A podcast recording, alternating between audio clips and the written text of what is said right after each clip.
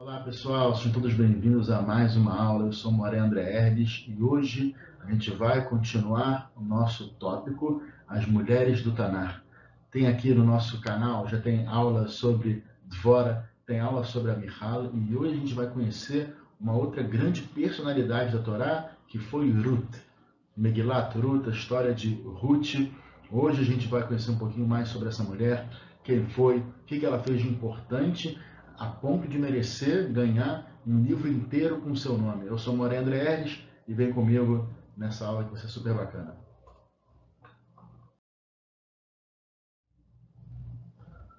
Muito bem. Ruth, Ruth, a fonte oculta. Ruth ela é uma das duas mulheres na Torá que dá nome a todo um livro. A gente tem Megilat Ruth, a gente tem a Megilat Esther. A gente tem a história de Esther, que a gente vai trabalhar numa próxima aula, a gente tem também a história de Ruth. Ela também é a única mulher nas Escrituras sem nenhum defeito humano atribuído a ela. E nisso ela está sozinha, não só entre as heroínas do Tanar, como também entre a maioria dos homens. Todos os homens de Moshe Rabbeinu, Abraham, Isaac, Jacob, todas as pessoas que a gente sempre é, traz, vocês já estão mais acostumados a conhecer, são pessoas muito elevadas, grandes tzadikim, com grandes feitos, pessoas muito boas, todos eles tiveram um pequeno defeito, algum erro. Falo bem pequeno mesmo, mas para um tzadik, qualquer defeito pequeno acaba se tornando uma coisa muito grande. E embora a vida de Ruth, né, no início, não ter sido fácil, ou simples, ou até mesmo uma vida satisfatória, os seus defeitos foram colocados de lado, foram jogados fora, de maneira que ela conseguiu manter a sua integridade e a pureza de todo o seu ser.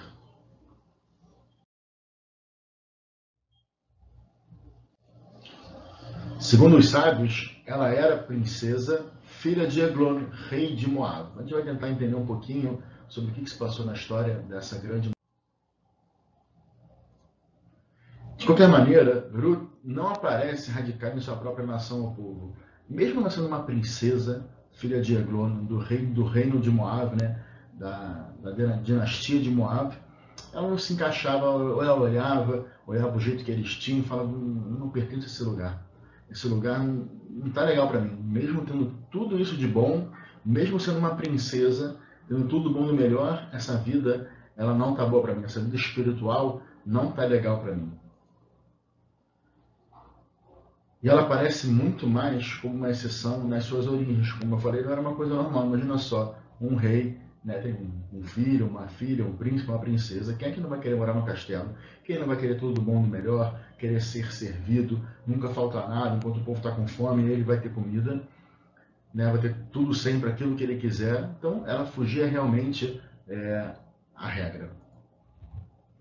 Os nossos sábios já comentaram que Ruth redimiu várias figuras do passado moabita. Para entender essa frase, a gente vai explicar um pouquinho já já a história do povo de Moab. Num contexto mais amplo, tá? a história de Ruth é um exemplo né, de um processo, uma vasta ordenação de forças que se estendem por todo o Tanar. Isso quer dizer como é que a vida dá muita volta. Né? A gente às vezes planeja uma coisa, a gente pensa uma coisa para a nossa vida e depois a gente vê que acontece uma coisa totalmente diferente. Diferente daquilo que a gente pensou diferente daquilo que a gente planejou, mas não diferente do que a Shem esperava da gente.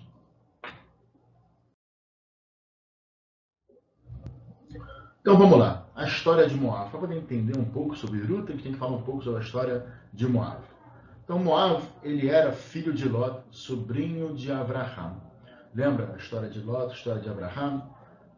Lot, ele foge da cidade de Sodoma e Gomorra. Sodom a morar, ele foge de lá ele foge junto com as suas filhas, junto com a sua esposa, mas no meio da fuga, a sua esposa vira uma estátua de sal e Lot foge somente com as suas duas filhas em direção à floresta. Eles olham para trás, vê aquela destruição toda, chovendo fogo, destruindo a cidade de Sodoma e Gomorra, e eles estavam isolados na floresta dentro de uma caverna. Então, nesse momento, as filhas de Lot têm o seguinte pensamento: bom, olha só, nosso pai é o único homem vivo. Nós somos as duas mulheres vivas que tem. O que nós temos que fazer? Temos que repovoar o mundo. Então, as filhas de Lot se deitam com o pai para ter relações e assim poder continuar gerando povos e gerando as futuras gerações, obviamente, né? Moab é um desses nascimentos, Moab e Amon, Amon e Moab. São os dois povos descendentes do, dos filhos de Lot, dos filhos e das filhas de Lot. E Moab é um desses povos, tá bom? E olha só, Moab, ele é um povo que ele foi salvo graças a Abraham Avinu. Como Abraham, ele alerta Lot, na verdade não ele, um anjo, né? É, mas muito pelo mérito de Abraham, um anjo alertou Lot, ele foi salvo pelo mérito de Abraham e assim ele salvou da destruição. E aqui a gente vê como é que Lot ele deveria ser grato a Abraham, mesmo depois de ter passado isso tudo e mesmo depois dele já ter sido salvo. Mas na nossa história a gente vê que logo após mesmo até a saída do povo de Israel do Egito, quando a gente fez a, a escapou lá das dez pragas e abriu o Mar Vermelho, o povo de Moab ele foi um dos povos que ele não abriu as portas para Israel. De que maneira? Eles, por gratidão, de lembrar, olha só, a gente só existe hoje porque o pai deles, o pai desse povo, Abraham, salvou o nosso pai. Então a gente também tem que ser grato a eles. De que maneira eles tinham que ser gratos? Oferecer comida, oferecer bebida, oferecer abrigo durante essa passagem que o povo estava tendo no deserto. Mas não, não só eles não ofereceram, como eles viraram as costas e cobraram muito para poder é, alimentar e dar de comida para Bnei Israel. E gente vê um pouco de ingratidão. A ingratidão do povo fez com que viesse um decreto de Hashem, que a gente não poderia se casar com os filhos de Amon e Moab, mesmo eles se convertendo. Voltando para a história de Lot. Apesar do comportamento dele, né, seu comportamento vil, as filhas agiram pelo desejo de preservação da espécie e não simplesmente por luxúria, por paixão, por vontade de ter relações, foi simplesmente para poder perpetuar a espécie. E aí, como eu falei para vocês a história, veio a proibição da gente se relacionar com o povo de Moab. Muito bem, vamos entender agora a linhagem real de Ruth. Ruth, como a gente falou, ela era filha de Eglon, rei de Moab. Logo, eles também tinham uma descendência da linhagem de Balac.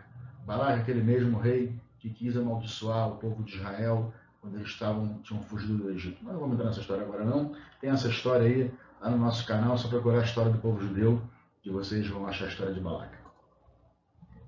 Então, o pressuposto é que as características nobres e as qualidades nunca desaparecem nem são perdidas. Elas simplesmente ficam ocultas à visão. Então, o que quer dizer isso? Ruth, por ter crescido num castelo, por ela ser uma princesa, por ela ser filha de um rei, ela teve toda uma educação real, ela teve uma educação de alto nível, que de isso ficou guardado nela. Mesmo quando ela sai da casa do seu pai, quando ela decide que ela não quer mais ficar junto com o povo de Moab, tudo isso fica guardado com ela, de maneira que isso vai ser aflorado mais na frente e vocês vão entender o porquê da importância disso. Mesma importância é essa que tem o fato de Moshe Rabbeinu ter crescido dentro do, da casa do faraó, do palácio do faraó. Precisava isso? Sim, porque assim ele iria ter uma educação real, uma educação de nobre, e quando ele viesse discutir com o faraó, ele, o faraó iria ver, iria vê-lo de igual para igual, e não como um escravo que está vindo falar comigo, e não meu irmão que estava aqui na minha casa, alguém que tem conhecimento, alguém que tem educação, alguém que foi instruído, ele está vindo falar comigo. Então tudo isso realmente foi importante para a história, a gente já viu com Moshe, e estamos vendo de novo agora no caso de Ruth. No momento certo, no lugar certo, ela jorra e rompe como uma fonte purificada. Todas essas educações que a pessoa recebe, tudo isso, essa característica, vai ficar guardada, mas no momento certo ele vai se abrir e vai sair para o mundo exterior. A imagem de alguém liberal e toda sugestão externa ao passado, que emerge sem hesitação e sem inibição, é muito evidente na vida de Ruth. De novo, é, todo, todo o fato dessa criação que ela teve foi importantíssimo e fundamental para os atos que virão a seguir.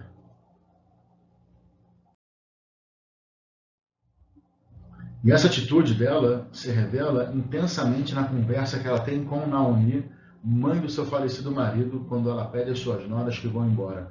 A gente já vai contar essa história um pouquinho na frente, vamos só guardar essa informaçãozinha aqui. Ou seja, a atitude de Naomi, que era sogra de Ruth, foi clara e pragmática. Mesmo do ponto de vista alite, se você for querer pegar a lei judaica, legal e financeiramente, as noras não estão mais ligadas à sua sogra. Ou seja, depois que acontece uma desgraça dessa, né, que se separou ou então que faleceu o marido, as noras, as mulheres, elas voltam para a casa dos seus pais. Afinal de contas, a sogra e o sogro não têm obrigação nenhuma de sustentar aquela nora. Então ela volta para casa dos seus pais. Então, Naomi, como sogra de Ruth, fala o quê? Filha, volta para sua casa, aqui não tem mais nada para você. É, eu não posso se sustentar. Seu marido morreu, agora você tem que voltar para sua casa. Orpá, que era outra nora, ela sim, ela obedece. A Naomi, ela volta para sua casa, tornando-se parte, mais uma vez, do mundo do gentio. É, voltou, tá bom. Ela tinha se convertido, tinha virado Yehudiá para casar com um Yehudi, mas agora que ele terminou tudo mais, não quer mais, ela voltou para a vida anterior dela. Surpreendente no caso de Ruth não é o apego que ela tinha à sogra, mas o fato de que ela dedica toda a sua vida interior a Naomi, uma mulher de outra nação com crença e costumes diferentes. Tá? Você poderia pensar, pô, é, o foco aqui é a sogra, não, ela está focada no Yehudi, ela está focada nesses valores, em como ela via como é que a sogra dela era uma pessoa boa, uma pessoa elevada, uma pessoa pura, e ela também queria ser isso. Ela viu que era isso que iria completar a vida dela, não toda aquela vida de riqueza do palácio que ela tinha anteriormente. Apesar disso, Ruth insistiu em acompanhar Naomi até o fim. Se você parar a pensar um pouquinho, não parece muito lógico que o futuro não é muito promissor. Se ela já não tem dinheiro, não tem comida, uma sociedade patriarcal, onde né, todo sustento vai vir do homem, não tem sogro, não tem marido, o que, que essas mulheres vão fazer da vida agora? Vão vagar por aí à espera que as pessoas ajudem? Não é um futuro muito promissor, mas mesmo assim Ruth decide continuar ao lado de Naomi.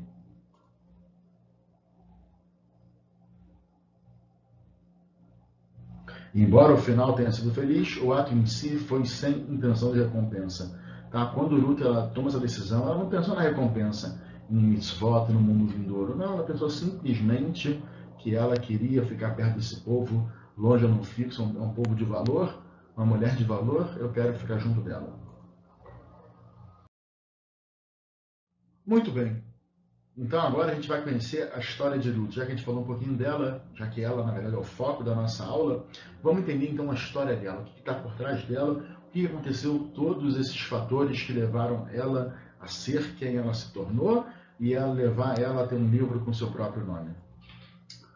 Então, um rico mercador chamado Elimelech, não acostumado à fome e à pobreza que estava lá na terra de Canaã, lá em Eretz Israel, ele decide sair da sua casa junto com a sua esposa e seus dois filhos em direção ao lugar mais promissor que talvez tenha comida e negócios para serem feitos, e ele vai em direção ao reino de Moab. E lá ele se estabelece junto com Naomi e com seus dois filhos. Ruth, ela era uma princesa moabita, imbuída de elevados ideais, e não estava satisfeita com a idolatria do seu próprio povo. Ela não estava feliz naquela situação toda. Não importava o palácio, não importava a riqueza. Eu não estou feliz com isso daqui. A vida não é isso. A vida tem um, um pouco mais. Então, quando chegou no momento certo, ela abriu mão de toda essa riqueza, ela abriu mão da realeza, porque ela viu uma família né, de pessoas que ela admirava, que ela já conhecia o povo judeu, viu ali em carne e osso, viu perto dela e falou: opa, eu abandono tudo para ficar perto dessa família, para tentar ser um pouco como essa família. Então ela larga tudo e decide ter uma vida de pobreza longe do palácio. Quando os filhos de Naomi a pede em casamento, ela sentiu-se muito feliz e orgulhosamente, obviamente, ela a aceitou.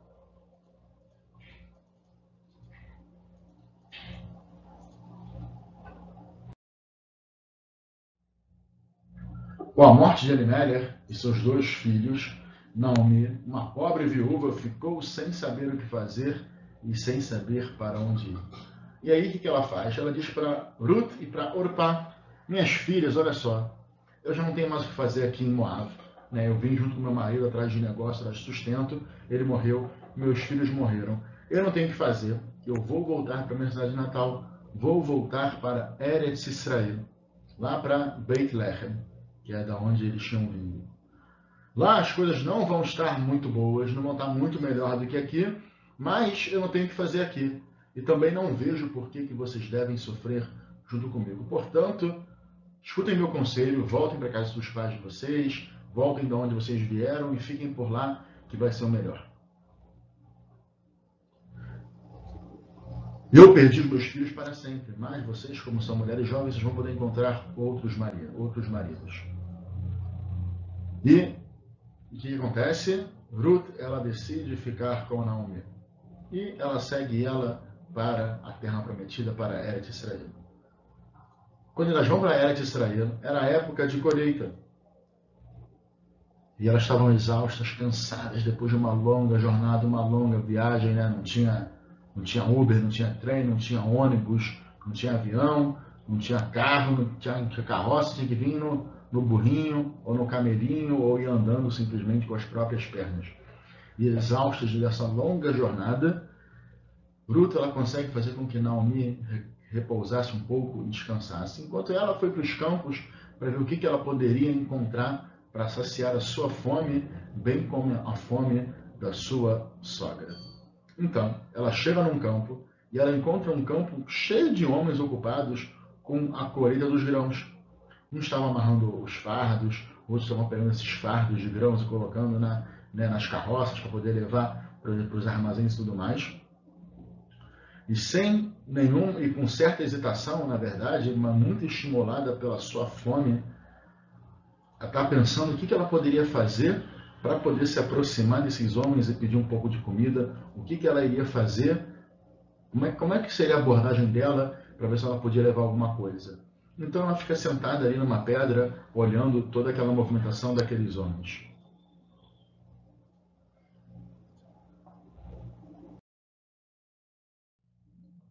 de repente ela é surpreendida por uma, por uma voz que gentilmente diz o que é para ela? Shalom Aleichem, né? que Deus esteja com você, como é que você vai, estrangeira? Né? Sabia que ela não era dali, não conhecia aquela pessoa, nunca vi na vida, então já obviamente deduziu que era uma pessoa estrangeira.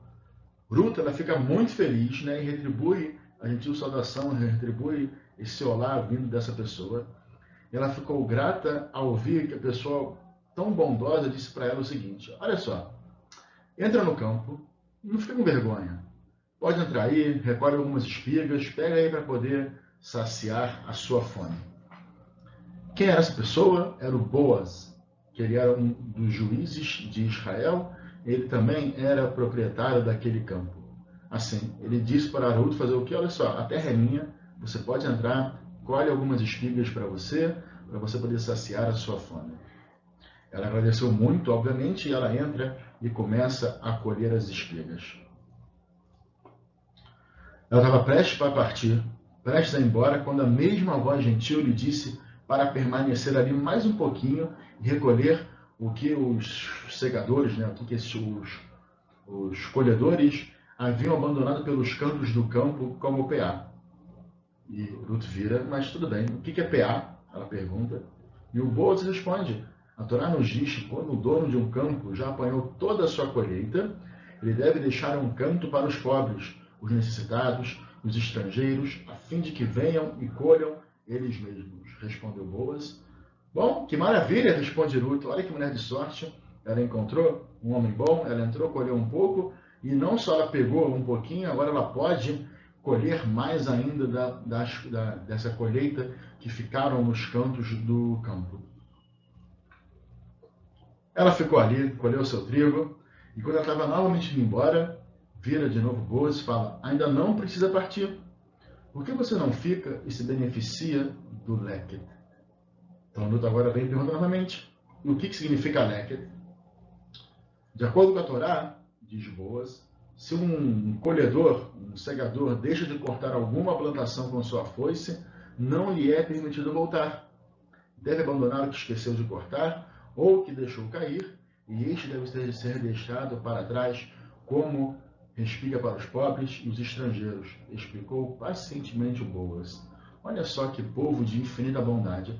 Ele tem um campo, ele é o dono do campo, e além dele abrir a porta para ela voluntariamente para ela pegar o que ela quiser, ainda que ele não tivesse aberto a porta, a Torá já mandou ele abrir a porta. Fala que olha só, tá vendo essa plantação aqui no cantinho? Essa você vai deixar. Deixa a pessoa pobre, órfão, viúvo, estrangeiro, que não tem o que comer, não tem que se alimentar, ele vai entrar e ele vai pegar. Não só isso, aquilo que você se esquecer de cortar, você não pode voltar e cortar depois. Tá? A gente não está falando aqui, obviamente, de um lado inteiro da plantação. É você ia lá cortando com o trigo. Você cortou, bateu, o trigo baixou, mas não cortou não só o trigo, como qualquer outra plantação. E ficou ali, você não pode voltar depois para fazer aquela.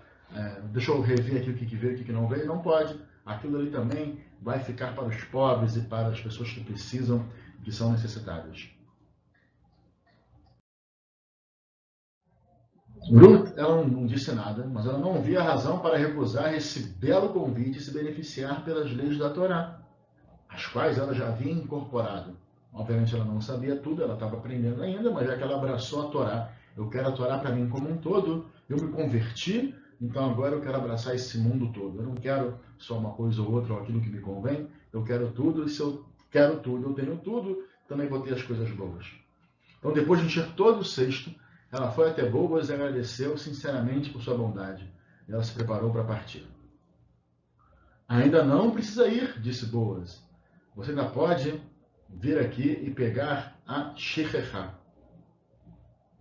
E ela pergunta, o que, que é Shirrecha? Quando o dono de um campo está levando a sua carga para os celeiros, pode acontecer que ele tenha esquecido algum fardo no campo. A Torá proíbe ele de voltar e recolhê-los pois ele deve deixar esses fardos esquecidos para os pobres, as viúvas, os órfãos estrangeiros. Olha quanta coisa boa e quanta coisa bonita. Ruth estava muito feliz com toda a sorte que ela estava tendo. Ela já havia recolhido mais do que ela poderia carregar. Ela e Naomi agora estariam providas por um bom tempo.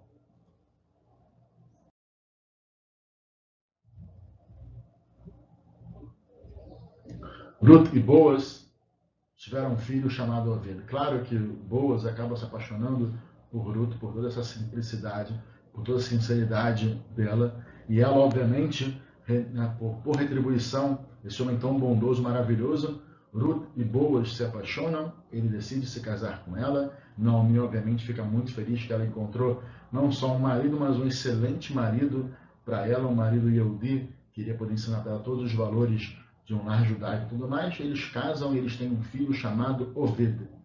Esse filho, por sua vez, ele virou pai de Ishai. E o filho mais novo de Ishai é o rei Davi da Meller, que foi ungido diretamente por Hashem. Hashem fala, esse aqui é o rei. Esse vai ser o próximo rei de é, Israel. Já, já, tinha, já, tinha, tido o rei Shaul, né, também foi o rei, foi ungido, mas ele já era da tribo de da tribo né, da realeza. E Davi, ele foi uma pessoa, um rei ungido. Deus falou: esse cara daqui é o cara, esse vai ser o rei. Não só ele foi o rei de Israel, como também Mashiach, Bezat Hashem Bekarav Be'ameno, em breve nos nossos dias, ele será descendente dessa dinastia do rei Davi e, obviamente, dinastia de Ruth. Pessoal, e aqui a gente vê a grande importância que tem essa história. Por que essa história é muito importante? A gente tem aqui agora uma mulher, né, que, como a gente tem trabalhado até agora, numa sociedade patriarcal não era comum ter tanta força assim, ou pelo menos ter essa força de maneira exposta. A mulher sempre foi forte, mas ela não era, é, não era exposto isso em termos de transcrições e livros e tudo mais. A gente tem algumas sim muito é, emblemáticas, como a gente falou a história de Dvora, falou a história de Michal, e agora vem contar a história de Ruth. Pessoal, não só ela se encontrava nessa situação, ela era uma convertida, ela não nasceu Yehudiá, ela se converteu a Yehudiá posteriormente, e ela ganha não só um livro em seu nome, Megilat Ruth, como ela ganha um mérito de ser é, a matriarca da dinastia real do rei Davi, e de Shlomo também, que era filho de Davi, e não obstante Mashiach, o grande Salvador, o grande Messias, ele virá também da dinastia de Ruth. Então a gente vê aqui como é que cada pessoa ela tem uma importância no povo. Não só os Yehudim que nascem, como também os, as pessoas que abraçam o judaísmo de forma integral, de forma completa e decidem, decidem também se dedicar a essa vida. Os nossos sábios falam que, na verdade, o convertido ele tem um mérito maior do que o Yehudi que já nasceu Yehudi. Aí você pergunta por quê? Porque ele decidiu abraçar o judaísmo. Eu sou judeu porque eu nasci judeu. Agora, a pessoa que se converte, ela decide abraçar aquilo. Ou seja, ainda que eu não queira fazer nada da religião, eu sou um judeu. E ela só consegue ser judia ou judeu quando ele abraça a religião como um todo. Então, ele está fazendo por opção, ele escolheu aquilo dali, não foi simplesmente uma coisa que foi imposta ou passada para essa pessoa. Tá bom? A gente fica por aqui, pessoal. Um beijão para vocês, espero que vocês tenham gostado. Não deixem de acessar nossa página no YouTube, nosso, nosso site também, www.bytv.com. É, e deem uma olhada, deem uma, umas olhadas lá nos vídeos que a gente tem, tá bom? Até a próxima, pessoal.